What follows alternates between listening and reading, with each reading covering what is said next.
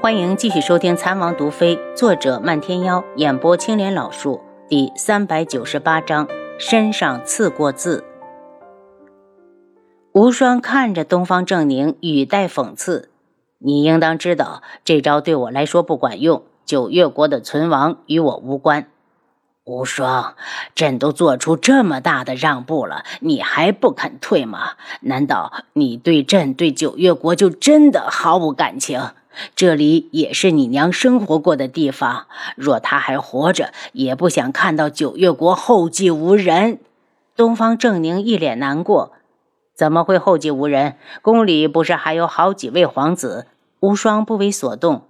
无双，你哪样都好，就是对九月国没有归属感。若是有一天九月国被人灭了，你一样是亡国奴，是东方家的罪人。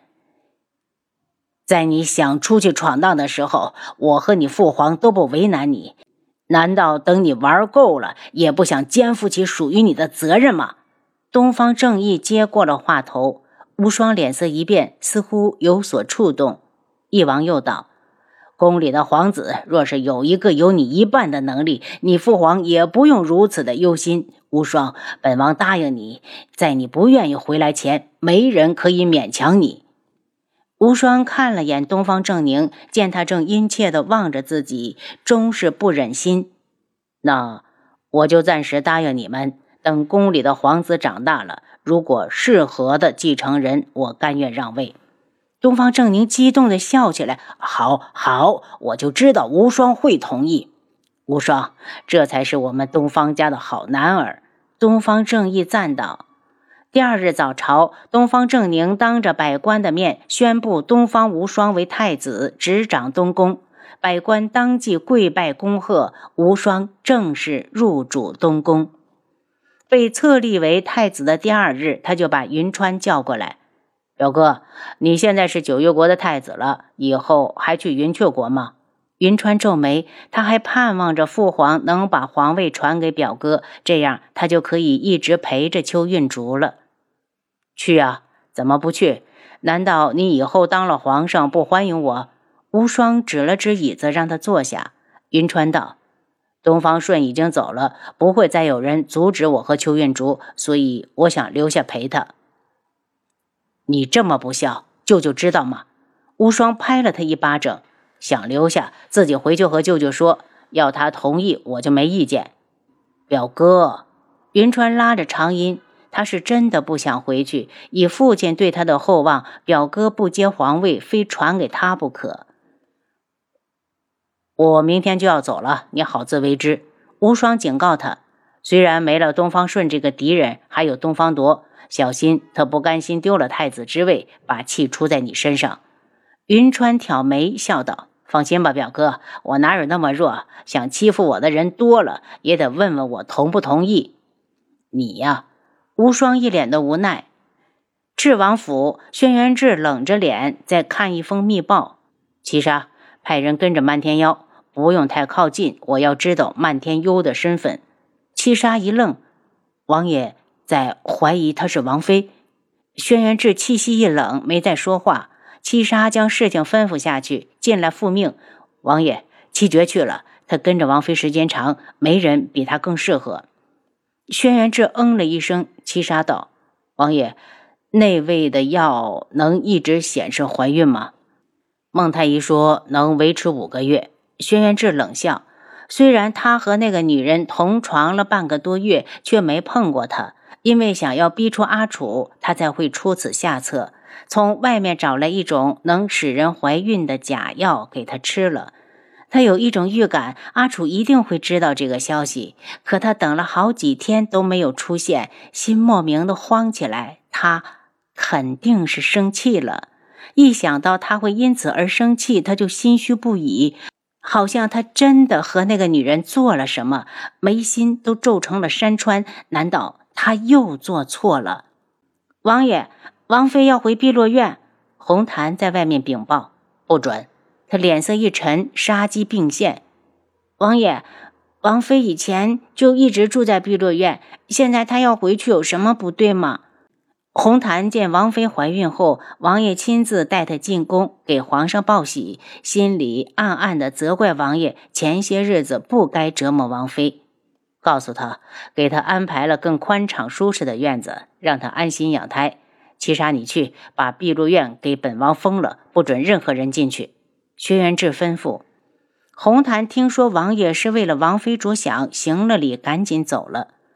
多日不见的凌墨忽然来了，风尘仆仆的样子，一看就是刚从外面回来。轩辕志看着他，衣服都没换，找本王有事。我还没恭喜王爷，王爷真是双喜临门，不但找回了王妃，还身体力行，这么快让王妃有了身孕。凌墨佩服。凌墨一脸笑意，见王爷脸色冷冷的，一点看不出喜色，不由得皱眉。王爷。这表情可不像有喜的样子，到底是怎么了？轩辕志看着他，眼神如冰。回来的根本不是阿楚。凌墨一惊，王爷既然知道是假的，怎么还让他有了孩子？难道还想收了他不成？本王没碰过他。他瞪了眼凌墨，本王知道阿楚没死，他还活着。知道就去找啊！林墨急得直跳脚。说起来，我都想王妃了。我不知道她在哪儿，但也快了。薛元志眉眼带着一抹坚决：“你是有什么事要禀报？”啊，我走访了各国，发现各国在医药这一块都是被医门控制的死死的，特别是一些珍贵的药材，本来就没有存货。下个月的医门大会，你去吗？林墨问。自然会去。薛元志冷笑：“他还想弄点药材回来呢。”今年的一门大会倒是照往年推迟了。他见林墨还不走，不悦的道：“你就不想你的妃儿赖在我这里也没饭吃？赶紧走！”林墨笑着起身：“王爷，我想去看看你那位有了身孕的王妃。”不等轩辕志反应，他就跑了出去，问出贾王妃在落月轩。他信步的走了过去，到了落月轩外，见红檀正出来。看到他，行礼道：“凌墨公子怎么来了？落月轩，我听说王妃回来了，想过来请个安。”凌墨向里张望，红檀心疼的道：“王妃在里面，只是前些日子有刺客进府，伤到了她，她不方便下床。凌公子先进来吧，我去吩咐厨房炖点补汤过来。”才一见面，凌墨便知道红檀不知道里面的人是假的。他推开房门进去，眼神一凝，有些怀疑王爷是不是看错了。这张脸分明就是楚清瑶啊！女子不认识凌墨，见他进来，顿时紧张的道：“你是谁？”王妃不记得我了。凌墨摆出伤心的样子，目光一直在他脸上打转。这张脸一模一样，不知道王爷是如何分辨真假的。女子松了口气：“我在。”被打落悬崖时伤到了脑子，有些人和事不记得了。哦，林墨发出长长的音节，眼珠一转。那王妃还记得王爷在你身上刺字的事情吗？女子内心大惊。你说什么？王妃肯定是忘了。那时候你一走就是三年，王爷捉你回来后，一气之下便在你的侧腰上刺了个痣字。王妃怎么连这个也忘了？那可是王爷在宣誓主权呢。凌墨说的认真，用低头来掩饰眼里的戏弄。女子先是伸了伸左手，扶住侧腰。本王妃还奇怪呢，好好的身上怎么会有个字？王妃确定自己没记错，我怎么记得是右侧？林墨惊呼：“红檀，你快点进来帮王妃看看，到底是左边还是右边？”女子急忙换了手。是本王妃记错了，那就好。林墨的目光落到他的伤腿上，打了个转儿，又看向他的小腹。听说王妃已经有了身孕，应该很快就能为王爷诞下小王爷。到时候，王妃母凭子贵，绝对能坐稳正妃之位。女子轻抚上小腹，眼中现出一抹得意。红檀回来了，手上端着从厨房拿回来的一碟点心。凌墨道：“红檀，你好好照顾王妃，本公子告辞。”凌墨一走，女子便道：“红檀，刚才的男子是谁？怎么感觉和我很熟悉？红檀将点心碟子递过来。他是凌墨公子，一直在替王爷办事，和王妃有些交情。